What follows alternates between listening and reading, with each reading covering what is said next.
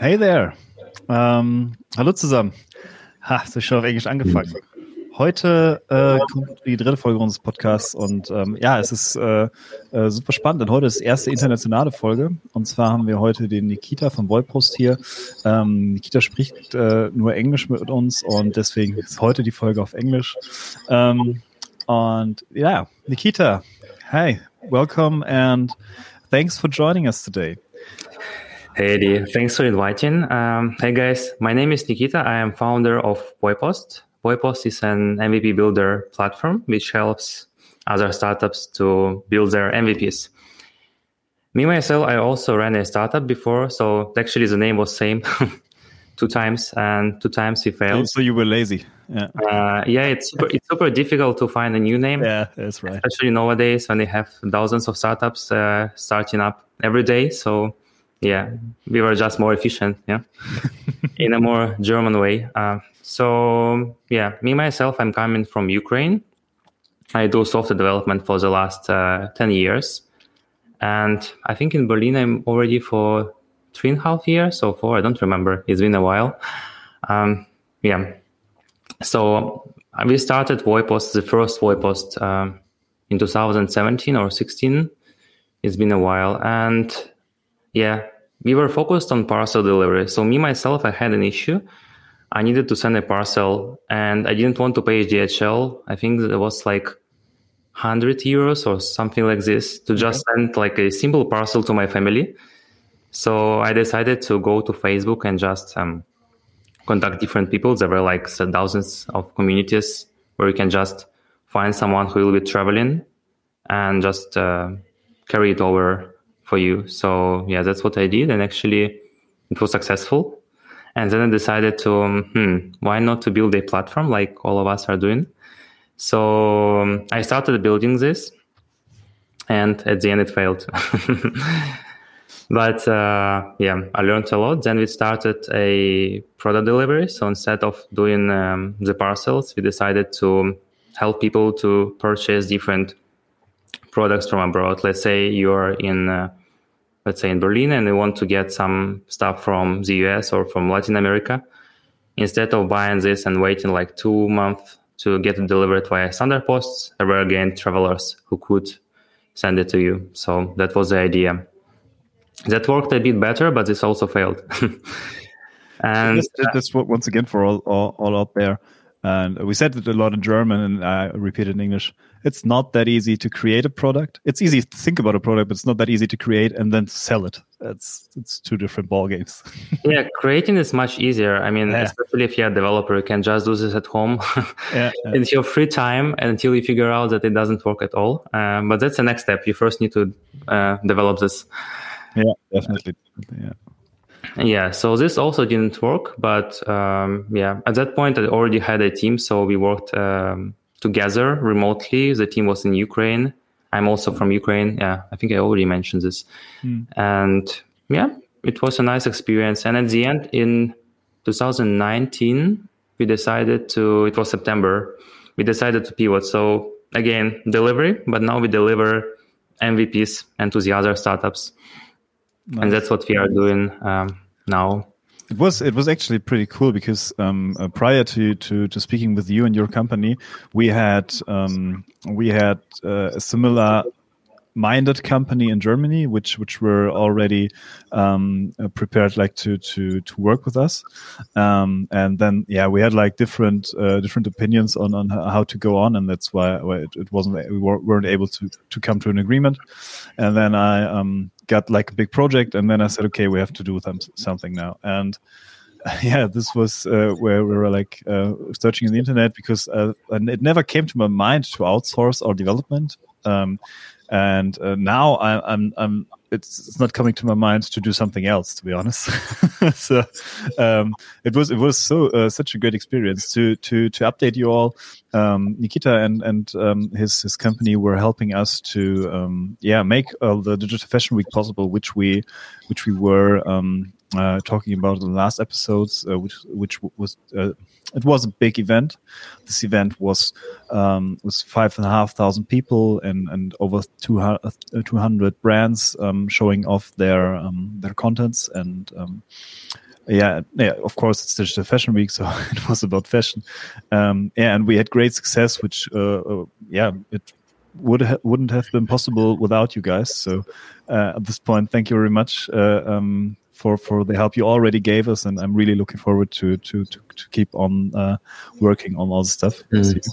Um, I can drop it now. We we have the uh, next fashion week. Um, uh, already like uh, upcoming, and so uh, we can we can keep on going forward with the platform soon.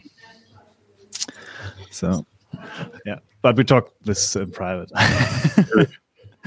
so um, yeah, nice, Nikita. Um, thanks for uh, for um, giving us a, short overview of, of, of where came coming from. Um, and Nikita already spoiled a little bit our uh, topic today, which is um, international sourcing.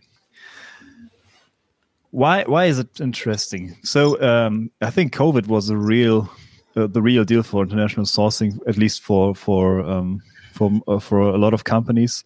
Um, it's not the first time I have contact with this. We had an we had an Indian company, uh, um, an Indian like um, uh, corporation.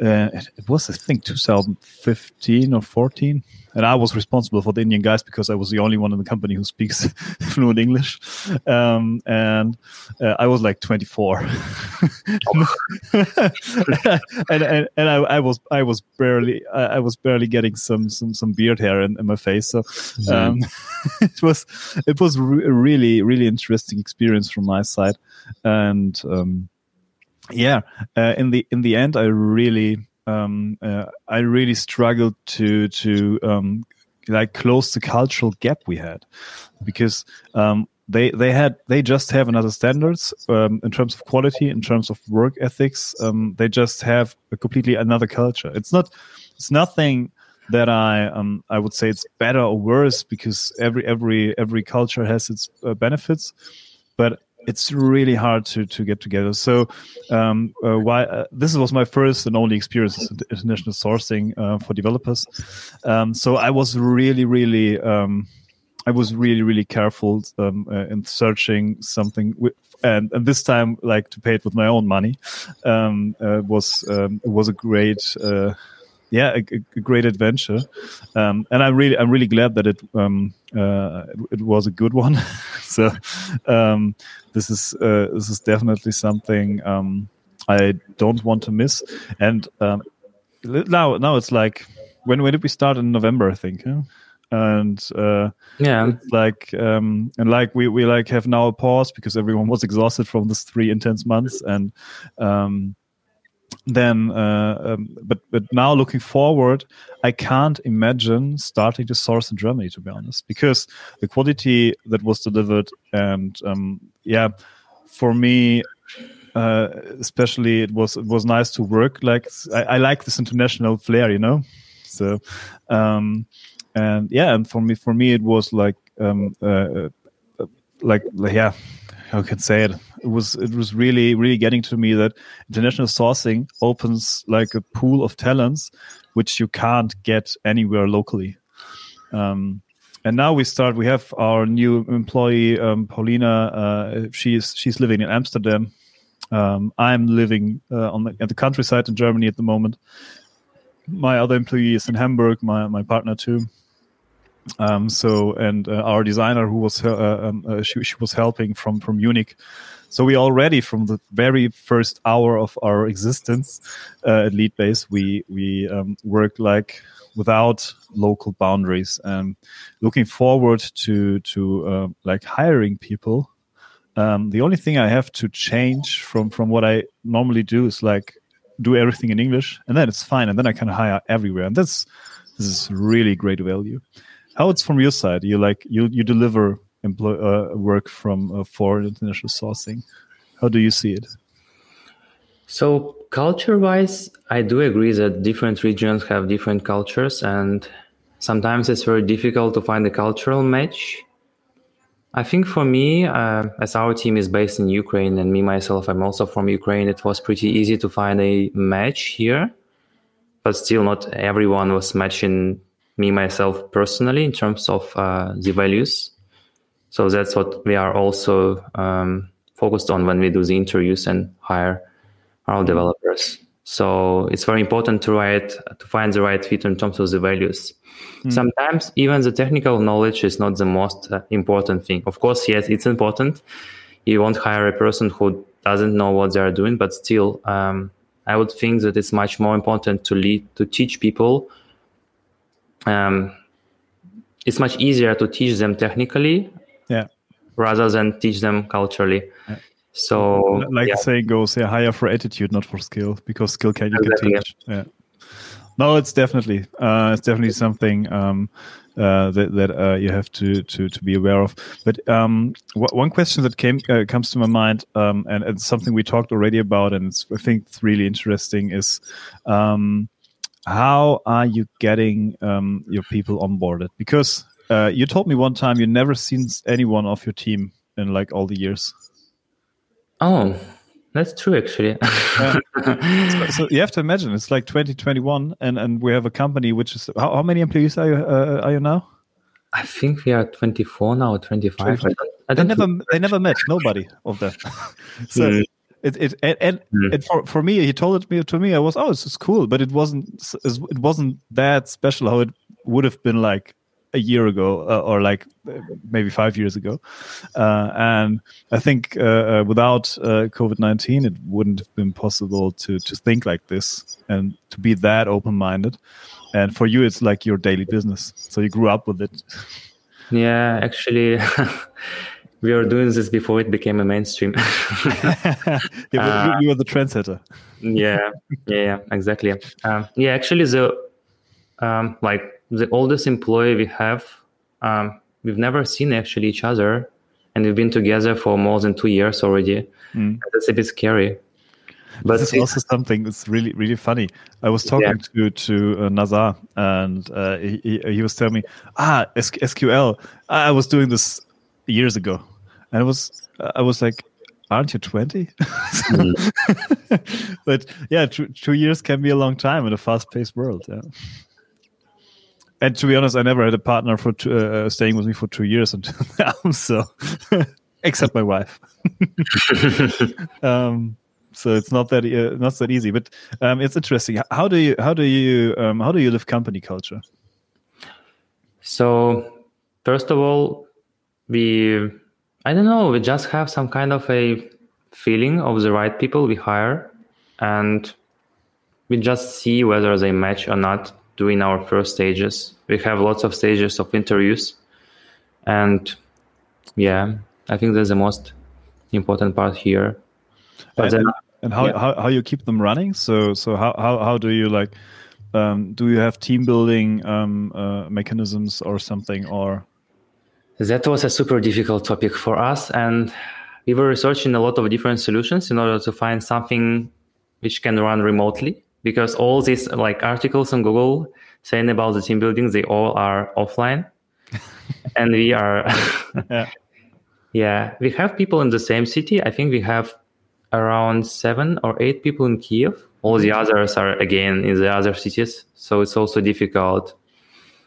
So yeah, but we found a few activities. We did a brainstorm and we started doing our retro parties. That's how we name them. And okay during the retro party we normally play like different kind of games. Okay. That's what we are doing and yeah so far it works pretty well. People are excited. Cool. So so so, so do you, you, like uh, took computer games and just uh, uh, uh, play together like online or? We wanted to play computer games but uh, i think only 40 percent votes for this. Yeah so at the end we've chosen like more um, i would say table or like Ah, so traditional games, but yeah, traditional. Uh, yeah, one of them is Alias. Not sure if you know what is that. Uh, what's again? Alias. It's when you need to. How to explain? You need to to to, to get to, to guess the person you are, or no. Um, you try explain a word without using the actual word. Ah, yeah, yeah. You can only use the synonyms, so that worked yeah. pretty well. And yeah, recently we did another game. We needed to draw something, and mm-hmm you had to guess what was this exactly and yeah then i figured out that i'm not a designer definitely so yeah yeah interesting and um I had just a question came from my. Ah, so yeah, language, language. What's what's uh, what's the language you use internally?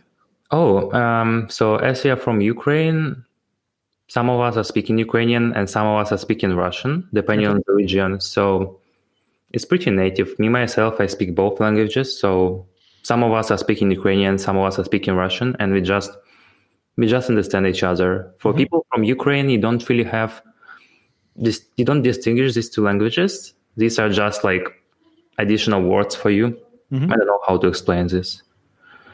Yeah, um, yeah. I, I think we, know, so in Ukrainian, I think it's like like German and Bavarian, a bit. Mm. Mm, I don't speak German yet. it's been only three and a half years. Hmm? It's been only three and a half years. yeah, it's been only three and a half years. Mm. I think it's difficult to learn, mm. especially German, um, if you don't speak it every day. So yeah, I do German courses now twice a week. Um, twice a week. yeah. Um, yeah, I, I um, uh, this is something I have to to say because I have um, a lot of people asking me lately. Um, how, how, does it work with like outsourcing companies? I uh, I have a guest next week. I was talking to him, and um, uh, he will also be on the podcast. And he asked um, uh, about about like the Ukrainian de- um, uh, developers who uh, who I worked with, and um, he he had he had a bad experience, especially with, with Ukrainian hmm. outsourcing, and uh, and I was and I was also telling him that um, it of course depends. And what, what I like on VoIP is, uh, to be honest, that you have a structure and you have an idea. You have an idea to to make it in uh, your way, your way, and uh, make it as automated as possible and as transparent as possible. And I think this is this is something that's really really important, and uh, which I really I really liked. And uh, but to be honest, if I wouldn't have be able to speak Russian at some point, it would have been difficult to be honest. Because uh, for for uh, everyone that's, that doesn't know, I also speak Russian. I was born in Russia, um, like a, a gazillion years ago. um, never been there again, uh, sadly. But um, yeah, um, and it helped a lot to be honest, because um, not everyone on your team is, is really fluent English speaking, um, or, or like um, so that um, I think we, we would have we would have been able to to communicate, but it was a lot easier to do it in Russian. It's just you, you know it's it's like I have always if I if I worked with someone um, and I did the same if I, um, as I was doing music like some some years ago, and I always had like um, uh, my my uh, vocal coaches were all uh, always Russian. I don't know it, it was it, it, it wasn't on purpose. It was just uh, accidentally all they were all Russian. so and it was always like um, they, they they spoke German and it was it was okay, it was okay. You could you could like understand each other, but um, you had uh, from the moment I, I, I asked if they want to do the um, uh, the coaching in Russian, there was a completely other atmosphere. So mm. because people become comfortable, because if you don't know the language, then you're not that comfortable and you're not that free um, in, in speaking. Um, so uh, that's something that definitely helped and for me it was nice. I could I could like improve my Russian a bit. Your Russian is actually not too bad. I, I, think it's okay for someone who, who never spoke it uh, like uh, really. So I of course spoke it like in the first years until I got to like uh, elementary school. Um, but um, uh, then like I, I never really had Russian friends. So um, I always had German friends. I was really rarely speaking Russian, uh, beside the the family talking. And even with my parents, I, I speak mostly German, and um, all these grandparents. Grandparents, I uh, and I, I also try on purpose to speak Russian with them.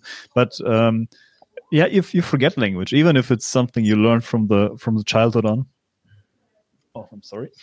Um, uh, you you forget it, and it's um, uh, uh, it, it, was really nice for me personal to, to talk in Russian. But I uh, but I think uh, this is if you if you want to improve on something, then uh, um, uh, I think yeah, also have. But what I'm talking about, I think you you also have a lot of German customers or, or, or like. I know it wasn't it wasn't that much in Germany, right? Actually, um, not too much for some reasons. yeah, because Germans are really careful in everything they do and they're really blah.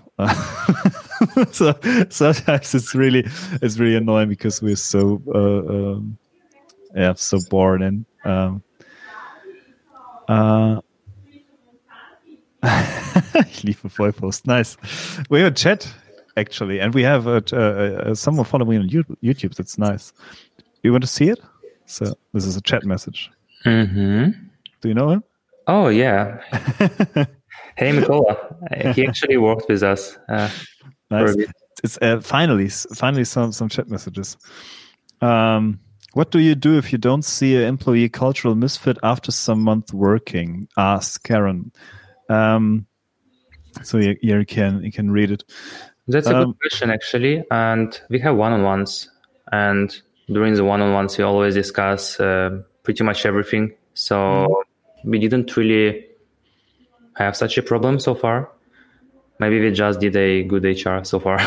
Yeah. Yeah, mm, but but but, but you but yeah. you also uh, normally but, I think everything is fixable. It just depends on. Yeah. Nice, but but uh, as I understood you right, you're also like in the first weeks of the hiring. Um, uh, uh in the first weeks of the hiring process, um, you were like exactly looking for for all things you uh, that are important to you, right? So you have like, yeah, uh, definitely. Yeah. So um, then, then I, I, guess that misfits won't be. Uh, so, but but but let but let's let's um, because uh, um, uh, I hope I speak your name right, Karen um, or Karan. I, I don't know. Sorry. um, he's um, he's if if you if you see a misfit, uh, for ex- not in the two weeks, but like after some months, how how are you uh, dealing with that? So normally we give feedback and we also expect uh, our employees to give us feedback so that we can mm-hmm. also become better. So it's all discussable and even when we had the situations where we saw that something could have been improved we were just discussing this. So okay. yeah. Cool.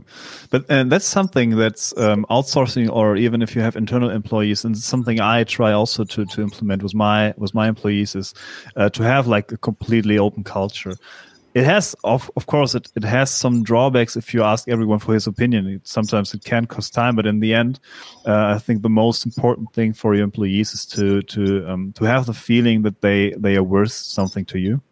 And um, and that, that are they, they are more than just a paycheck you pay uh, pay them. Um, and um, yeah. So uh, karen um, if it's, it doesn't it doesn't matter if it arises like after two weeks or after after a month um, uh, or after several months if you if you discuss it openly and if you then um, have the feeling that you don't ca- uh, come to a consensus in some way um, then you then you um, uh, still can say okay it was a try uh, but we it's not a match. It's swipe right. Um, uh, to, to uh, was it right on Tinder? I never never really did this. um, mm. We all uh, try. Yeah, and um, so yeah, thanks for your questions. But I think we have to look at the time and go um, go on. Um, Nikita, uh, what's what's what are your biggest challenges at the moment? So you say you have 24 people, and I think you you grew you grew really fast, you know, like uh, one and a half years uh, since you started with the outsourcing thing. Yeah, of course. During uh, last March, yeah. we didn't grow much. Actually, uh, yeah, it was vice versa. But um, in terms of the challenges, I think the main challenge is to be able to scale quickly while staying dedicated to each of the founders you are working with, and also um, stay as closer as possible to everyone, even when you're already like more than 20. So I think these are the main challenges. Yeah, that's that's interesting. Um, so how how how do you how do you prepare to solve them, or how do you how how are you solving them already? Maybe. Uh, yeah. So me myself, as I like automating everything, uh, we've invented many different ways of ensuring that everyone is happy. So first of all, we do the health checks. Mm-hmm. We send the surveys every week to um, all the founders we work with. Actually, half of them are already annoyed by them. so this didn't really work well, and we try other options. But generally, we have uh, weekly meetings where we meet everyone, like each of the founders we work with, and just um, show up the progress, ask for feedback. We try to be as close as possible as a team rather than a separate entity. Mm-hmm. I think that's the most important. Yeah. Um, yeah, and and and, and um, um, co- congrats for, for how you how you're dealing with this um, because uh, from from from from an outside perspective, um, I, I was uh, I was really seeing you as a team and not like a bunch of single people um, to to work with. this this is really cool. What are your challenges with customers? Oh, can you see this question? but, um, uh, uh, to, to, to, to keep it a bit uh, um, in, in, a, in a frame, um, for example, uh, what are their mm. what do they wish? What's what's the what what are their biggest concerns that they, they come to you with? Oh, you know, it's like about all the families which are unhappy differently in a different way. So it's the same with the customers. Mm -hmm. They're all uh, super different so it's all about personalization. Mm-hmm. We found a few patterns. Some of them want to be very close to the process and want mm-hmm. to know everything. Some of them are like super focused on the high level picture as they don't want to know the details, how it's going on. I think these are two extremes. Um, some of them like to control everything and want to be asked about everything we are doing. Some mm-hmm. of them are giving us more freedom and let letting us to decide. So, which which which one do you like more? Hmm. I think we like to involve uh, the clients mm. in all our processes because we want to be sure that we do the right thing. As I think this is the most important. Um, but in terms of the control, we like to be as free as possible because uh, we also manage our time. I think that's also one of the challenges I forgot to mention because as more things are coming in, as more things you have to do, and as more mm-hmm. time is spent on this, and it's very important to value each other's time and just uh, keep it efficient. Mm. Did uh, did you did you um, uh, uh, did you already start build like hierarchies in your stuff? Oh no, we don't like hierarchy. We are all flat. That's okay, what people are normally saying, but uh, it's really the case in our in our case also. Yeah. But um, so so you have 24 people. I, I think yeah, they are not all developers. We have to say they're also project managers, like but but not that that much. I think. Yeah, but we think from a platform perspective. So let's say a project manager is not a manager for the team, but rather a support who helps uh, the developers mm-hmm. to execute well. That's what we are doing me myself, I'm also a support to all of our team members to ensure mm-hmm. that they can also. Um, but but, but, but, but, how, how long do you think you can like work without hierarchies and but because I I imagine for me for me to be honest it was already a challenge to to like what would we think we have like four developers uh, we had we had in, in, in, December or so working on the project then I had my um, um, my my guy for the infrastructure I had my work student and I had my um, uh, uh, and I had the designer. So uh, like in, in in peak, I had like seven people to to like uh, hand information to, um, and I think it was really difficult. Or uh, how how do you how do you work with this? I think in our growth, the most crucial point was when we had like five developers I don't know why, but after five, it just became super easy. I think it's like when you have children. I don't know. It just went easily. I think we were just focusing on the people who were independent and were um, responsive.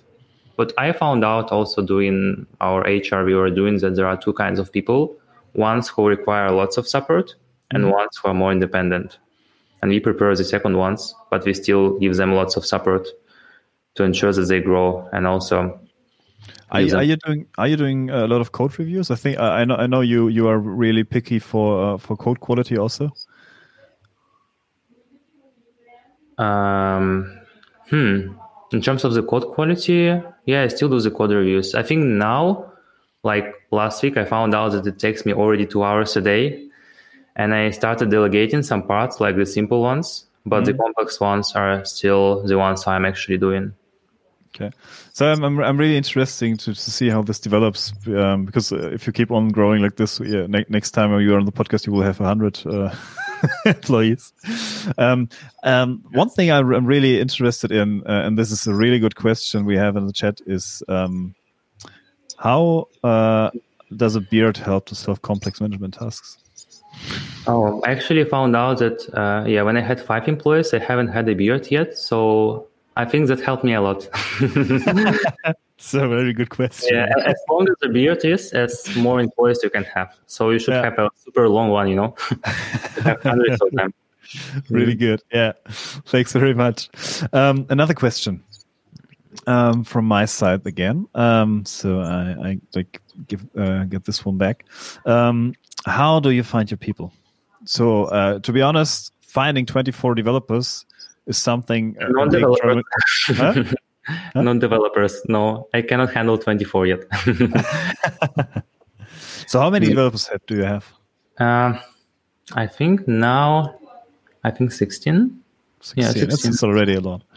How, did you get them like in a course of, of, of one another as, as a startup? So uh, to be honest, we I, I, know big companies that struggle to hire 16 people in a year uh, um, uh, if, if they search for developers. So um, is this? Uh, do you think it's a benefit of of sourcing internationally and not locally? Definitely. Why should you stay within a single area where you mm-hmm. can? I mean, we are in 2021. yeah, last time I looked, it was 2021. Yeah. yeah, yeah. I think it's 2021, right? Yeah. Uh, yeah. I mean, we can hire people from everywhere. Okay. Yeah, I think um, so. But but but uh, is is there, um, for example, if you if if if you um, if you now need a developer and you can't find someone like Russian speaking, for example. I think you have a, a great pool with Russian speaking people. That's that's for sure. Um, but but uh, uh, would it be an option for you to hire, for example, a French guy? Mm, that's a good question. We try to keep the number of dimensions as low as possible, even with our stack we are working with. The same with people. Once you have more dimensions like different languages it will all become much more complicated mm-hmm. and that's what you don't want to mm-hmm. at least at the beginning so so you you have cultural rules to to really um, oh, so yeah you you have like some you, you, try to keep the, uh, the the moving parts as little as possible so. yeah exactly mm-hmm. otherwise it becomes too complicated okay and of course this helps a lot then but then you have like um are you so you you're still like national, and maybe if you like take the whole Russian speaking part, you're uh, international, but you're not truly sourcing everywhere. Yeah, but we have one of our employees who is traveling always, so you can say we are international. She's in Bali at the moment. Yeah, yeah, it was uh, a really nice story. Uh, uh, so it, I tell it uh, always if uh, when I tell that I work with you, I, I tell always uh, my my developers are everywhere. Uh, my, my, um, uh, one of them is on Bali. I know she's not a developer, but it sounds nice. yeah. mm. So yeah, no, it's really cool. And yeah, like I said, I, I really um, like the international flair we have, and and um, all yeah there's also speaking different languages. Like I, I, um, I had like nearly every day that I have to had to speak Russian, I had to speak German, and I had to speak English. Um, and it just, uh, yeah, it was Russia international, yeah. Um, hmm. and it it was really it was really for me a nice experience. So um, and it helps with my language skills a lot. So I, I spoke so much English in the last weeks because we also our customer has like a Dutch part, and so we always speak English in the project. And um, uh, yeah, it's it's I, I, I just and I think only ten percent of the content I consume is is German anyway. So I consume nearly everything in English. Um, and also I um, like two years ago or three years ago even I started to watch every movie in English uh, or like in, in, in, like foreign language and um, it's it's really it's it's it's really it's, it became a big part of my life. It has always been with IT. All the tutorials, everything you watched, all this, everything is in English. Uh, and I, I, really dislike most German YouTube channels. anyway, all the German YouTube channels I really look uh, are, are like FIFA channels. so FIFA streaming. So uh, if something sometimes if you need some distraction, it's uh, it's a nice it's a nice touch. But yeah, and um, but but it's uh, it's it's something different to have then actively use the language uh, instead of only hearing it. Um, and a lot of Russian kids do this uh, because they're like uh, ashamed to speak Russian and German when they're small. Oh, really? So yeah, yeah. It's um, it depends, of course, on the child. But um, if you only have like the German uh, speaking uh, people around you in the class, um, then yeah, sometimes uh, children like start to to yeah, not really um, be proud of uh, that they have another language to speak with, but more ashamed that they speak another language. It's it's a bit weird. I don't know if maybe maybe uh, nowadays it's it's something else. Um, but um, and and the they they understand nearly everything if you say it to them in Russian, but they barely can't speak a word. Hmm. So uh, that's the biggest difference I know from difference I know from uh, like active and passive language. And it was the same for me. I understood nearly everything, but um, I was barely speaking Russian. So yeah, I was glad. Nazar, Nazar was so so so nice. Um, it, it was really really developer like. It was. Uh, I was like. Um, uh, uh, yeah, and I, my, my Russian is not that good, and uh, and uh, and he was, yeah, I know. so without without any hard feeling, uh, I, I, I really I really can love about uh, things like this because um, uh, um, I, am not I'm not I'm taking myself not too serious, and um, it was it was something um, I, I, I actually know from from many developers that they um, sometimes lack like a little bit of sensitivity, and it's something that comes with experience. And and if you like um, try to to interact and and like uh, look for people's reaction and, and, and so on and so forth, you you get better there. Um, but that's why I started my first company with um, uh, like IT training combined with um, like communication skills. Um, it, the, the communication training helped uh, um, actually with the learning of things um, because all the I don't it was it was like a good combination and um, that's something uh, I still I, at some day I, have to retry to, to bring this to market because some developers really need this. But no offense to uh, here, uh, this, it was all fine. It was all, all cool. It's just um, uh, it's just a, a, funny a funny story here. Um, and um, yeah, it's really nice. So, um, how's you feeling? How um, how we? yeah, thank you, Klaus. Klaus was actually in the first uh, and only uh, piloting um, a session uh, uh of my training uh, course. Um, uh, it, it, was it was really we had, we had two days. we had a good hotel um, for for the course in, in Hamburg, and it was it was a really really nice experience. Uh, we had really good food. We had a view over the the Alster. It's it's a big lake. in uh, yeah, it was, was really nice. Um, and yeah, people learned a lot. So we have another question. It's really I, I never I ne- to, to, be honest I never had a live stream with re- actual chat messages. so, Are they real? it's the first time for me. I think Karen was like the first uh, first one and was uh, was um, uh, um, was was really um, mm. was was really sad that it was in German. Um, but I promised we, we will have English podcasts, and now we are here. yeah. So, um, what is more difficult challenge?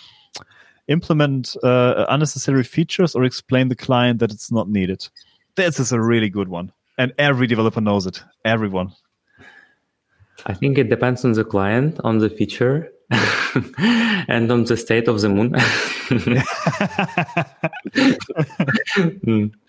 The state of the moon, yeah, it's nice. Yeah, I would say it really depends on communication. It's always good to just communicate this instead of doing something wrongly and then regretting yeah. about this?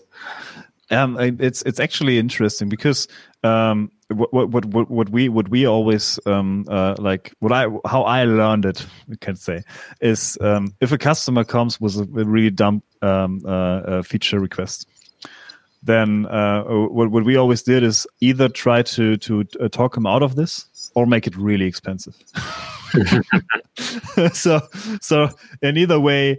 Uh, um, yeah if you if you if you really want it then you have to pay for it uh, yeah but the worst if if you even make it expensive, they still want it, you know. yeah, but, but but then you get the money. Yeah. It's, it's it's it's it's like uh, uh, uh, it's it's like insurance money for for um, uh, for pain. And uh, yeah, I think uh, I think this is this is really really interesting. In every every uh, IT company, every developer knows this. Um, and and you have this all the time and and i and in our in our um, project i was the customer and uh, the first time uh, um, uh, in, for, in my life and i also uh, felt like um, sometimes i don't have the right view on this because i really are focused on one point and then if someone comes from outside looks at this one point and says but in the whole context it doesn't make sense. Um, i think we also had some some discussions uh, like this and i was really i was really pleased to to have someone thinking with me. Um, uh, so um, i could share my thoughts. Um, it was it was really uh, really important. And yeah um, yeah it's really something um, that everyone knows it's uh, happening again and again but sometimes it's it's i think nobody's to blame here um, but i have a lot of colleagues that were just doing like customers saying and um, afterwards nobody's happy uh, but but he uh, he, um, he or she doesn't care because uh, they got their money. And um, yeah. So Karen, yeah, um, Karen said it's important to to make to make customers see the business value on it, um, and I, I pretty much agree um, but the customer comes uh, um, and and in this in this moment you have to tell him there is no business value there um, uh, uh, it, to to get out of it. Um, so it doesn't uh, make any sense to money but to be honest nobody's always right so um, no, nobody's uh, nobody's really um, nobody's really 100% right all the time. Sometimes you have uh, you think about a, feature um, and you say it's dumb and but in the end it, it just works. So it, it, it can go either way no? so. Yeah that's actually also a good point regarding uh, convincing them because that's really also part of our job. And sometimes when we see something really redundant which can be done manually and will be used just a few times we just say this. Yeah uh, definitely. Not everything should be automated right? Definitely Cool, nice, uh, uh, nice, nice roundup here. Um, now, now I, we uh, I tried I tried to get uh, the podcast uh, on every topic like uh, into uh, into, into one uh, topic where you like look a bit a little bit into the future and, and see how, how things develop. There's uh, one, one, one topic, Corona. I think we already told this. Sometimes it had a big impact. Huh?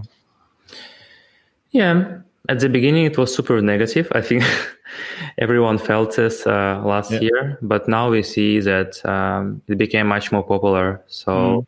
i think the market has a pretty good potential nowadays yeah yeah it's all um, it's also my experience we have like um, all the it budgets uh, as corona started uh, it's like it was like always especially in germany first things were first thing, thing where people um, started to to uh, make cuts were like IT. And, and, and, to be honest, this time I wasn't really sure about this because now you have the time, you you have a little bit less operational, um, you have a little bit less operational load. Use it for like updating your IT. It, there won't be a better time for this. Um, but like after one year, everyone accepted that this won't go away that fast. I think people like started to to um, yeah keep working again. Uh, that's that's what my experience was at least. Yeah, I think that was pretty much it. Especially in December last year, people were just became crazy and everyone wanted to do so many things they didn't do like pretty much rest of the year. so yeah. yeah. yeah, definitely, definitely. So, Nikita, do uh, is this something that um, and, and let's let's let's let's imagine we will have a world where we use AR, for example, and um, we were just rendered in the same room. Will we ever see each other again? Hmm. Why? I, I, don't need to smell you. hmm.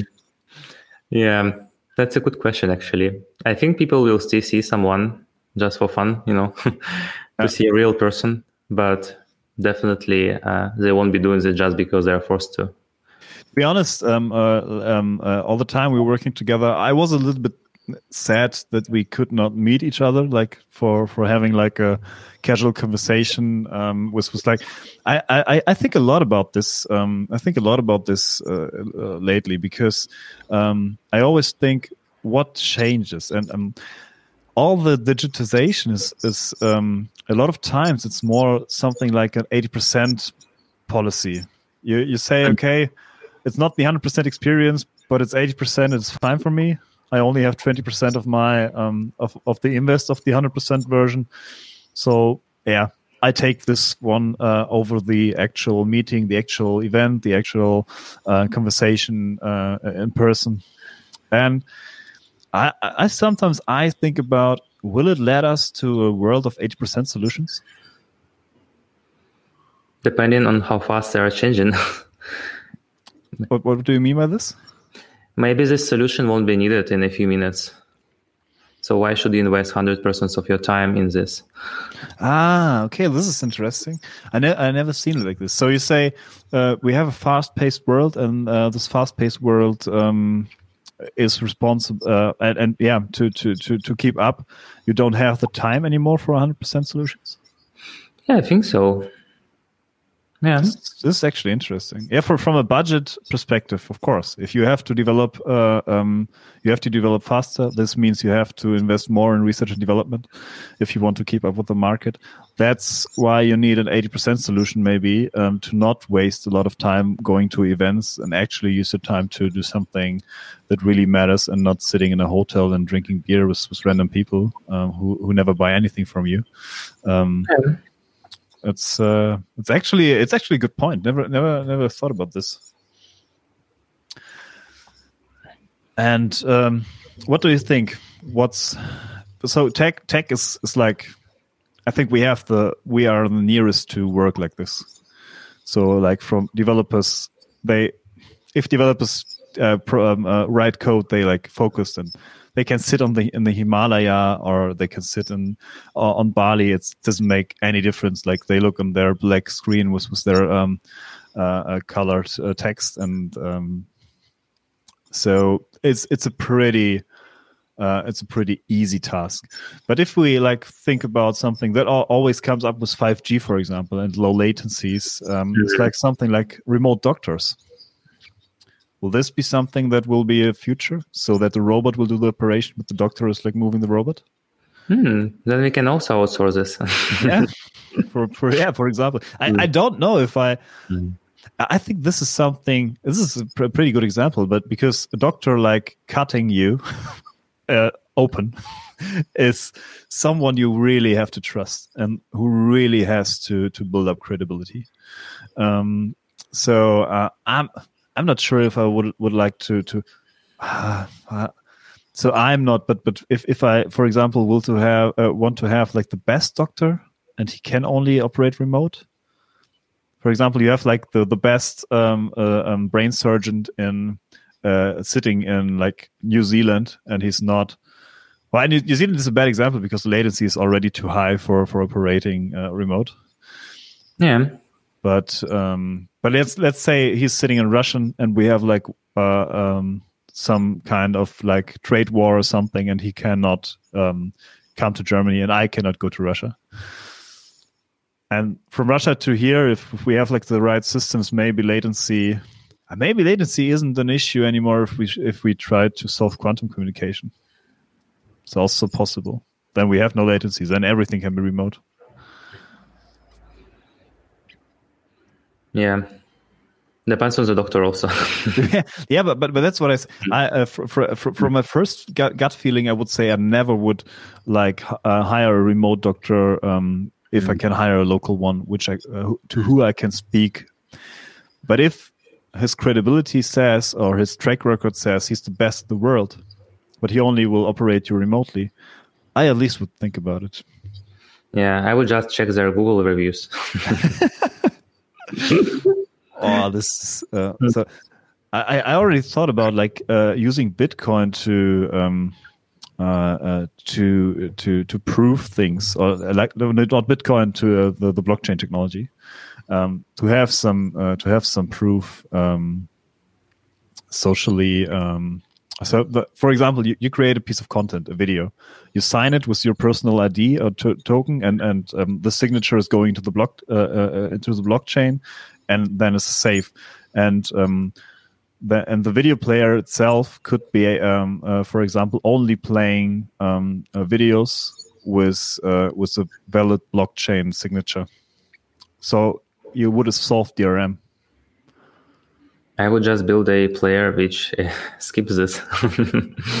yeah, of course, uh, may, maybe possible. May, maybe maybe you, you you make this part of an encoding process or decoding process but at least you can you can track down. So if you can't avoid it, but you can track down if some uh, if there's piracy going on. Yeah, that's the issue. And I think in such case, uh, thanks to 5G, I think we can just see this on a remote machine and that's it. Yeah. Okay. Then we have our quantum qu- quantum communication for for latency free streaming. That's that's what we need. yeah. Ah, that's interesting. Um. Ah, it's interesting. I'm, I'm uh, to be honest, I'm, I'm really, I, I, really like to look forward in the future. Uh, if if you take out climate change, climate change is really bothering me. but um, won't as cold as it's now in Berlin. yeah, but but uh, to to be honest, uh, from uh, like uh, as I as I was a child, it was it was pretty normal to have cold winters here, and um, so um, from from from an environmental perspective, it was like our environment was prepared for this. We have no. Um, uh, you also uh, see like every um, every year if you don't have a clear winter winter then you also have like consequences for the summer from from this and and so on and so forth. Um, so uh, I, I really was glad that we had like a week of real cold temperatures like uh, some weeks ago. But then i was again worried because like we have a 30 degree uplift then to like 18 degrees like in a week.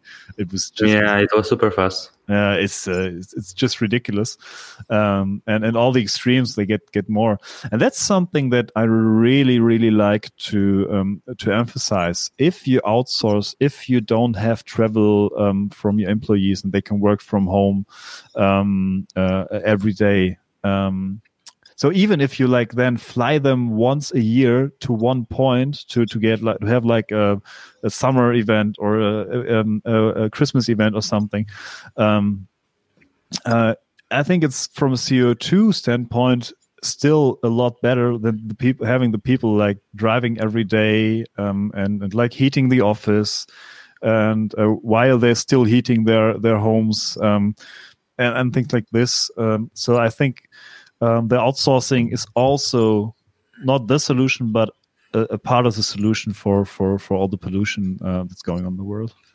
We need to put it somewhere on our website.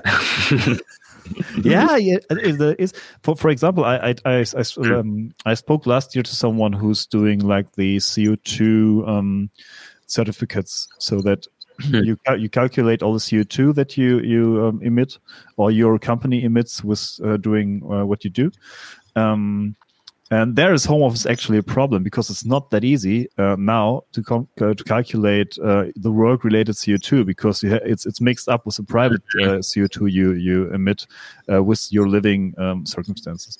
Um, because you you have more lights on you have more heating you have um, you use your computer there um, uh, and you're just a lot more at home. Maybe you cook at home. And um, yeah you you just um, uh, yeah, you just uh, you have a higher um, you have a higher like energy uh, need if you're if you stay at home and you're not in the office. Uh, but this energy need is not all work related, and um, it's like a mixture of private and you.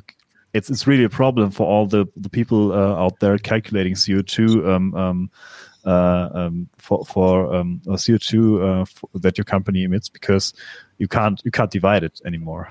Mm-hmm. Um, but I think in the long run, uh, it's it's really uh, it's it's really something that could help the uh, the general um, environment, and also not having. Um, not having live events anymore in that scale or uh, so maybe what you were like on five six live events for your um, um uh, for for your company um, and your products, um, and now maybe you just scale it down to one, and the rest you do online. So, um, and I, th- I think, yeah, we now got used to. Now we have to find the concepts that work, and um, I think then we that also has an impact, of course, on the environment. Um, but I think you should write it on your website actually. Safety you too. Work with us. Yeah, everywhere. Uh, Karen said something interesting. He said, uh, "I think the climate change doesn't need big discussions, but needs uh, uh simple actions like planting trees, uh, reducing pollution, uh, use renewable sources, um, etc."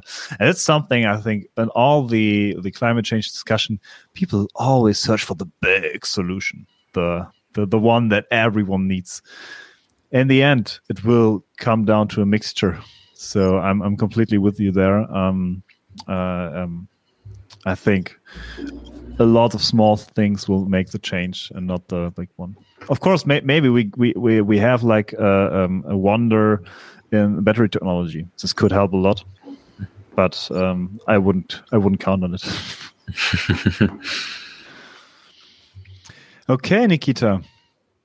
Um, thank you very much. It was a real pleasure for um, uh, to to uh, talk to you um, and and to have you as uh, our guest today. Um, now comes the part we all were waiting for. It's a little bit of um, uh, self um, of of, uh, of self promotion.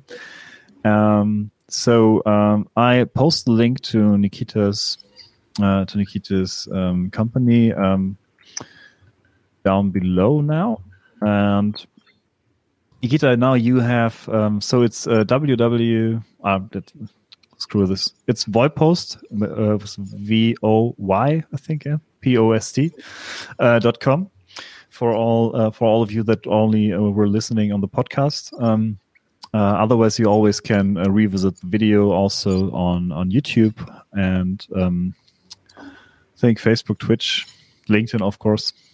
Yeah, everywhere where the video is now shown. Um, and yeah, Nikita, if I if I'm a company, when should I contact Voypost? Oh, first of all, you need to know what are you doing. and uh, this? Um, I mean that we don't really focus on, let's say, design or mm, some kind of ideations. We only do delivery. So you need to understand what exactly you want it to build. Mm-hmm.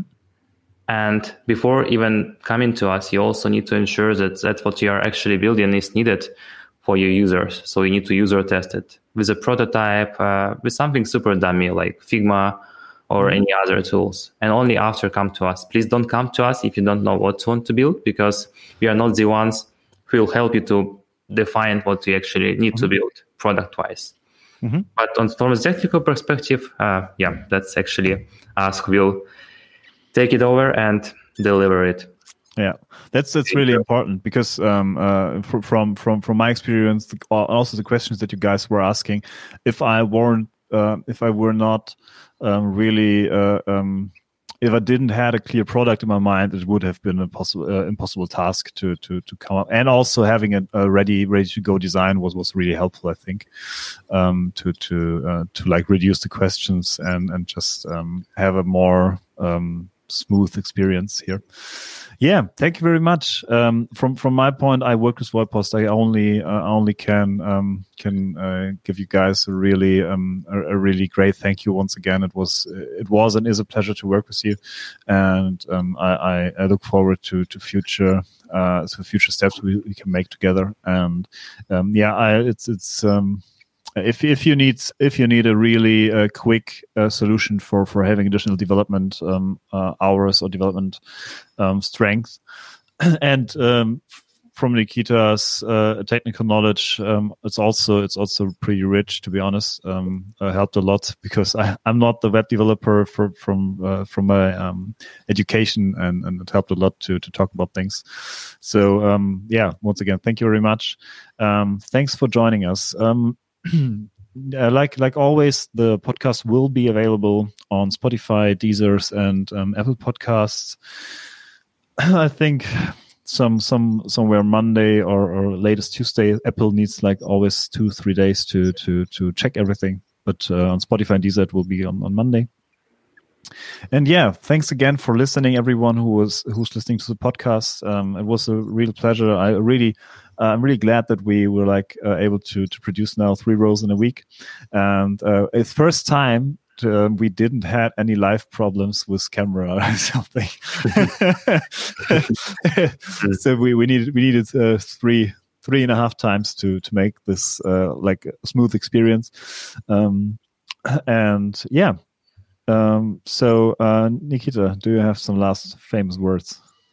Sure. First of all, I did thanks a lot for inviting and. Um, I think we built a really nice product together, and you were also a super, super, super nice client of us. And really, um, finally, I, someone says this. It's really the best. He knows all the answers, and he always knows what he wants. That's, that's super. Uh, that's super valuable. I think that's one of the best things in the world. And yeah, also thanks everyone for watching. It was also a pleasure to answer all your questions. And yeah. Yeah. So uh, I, I, tried. I tried once again today, and to, to give the outro like not five minutes later. Um. So yeah, everyone, thanks very much. Uh, it was a pleasure with you, and see you the next time. Bye bye. Bye.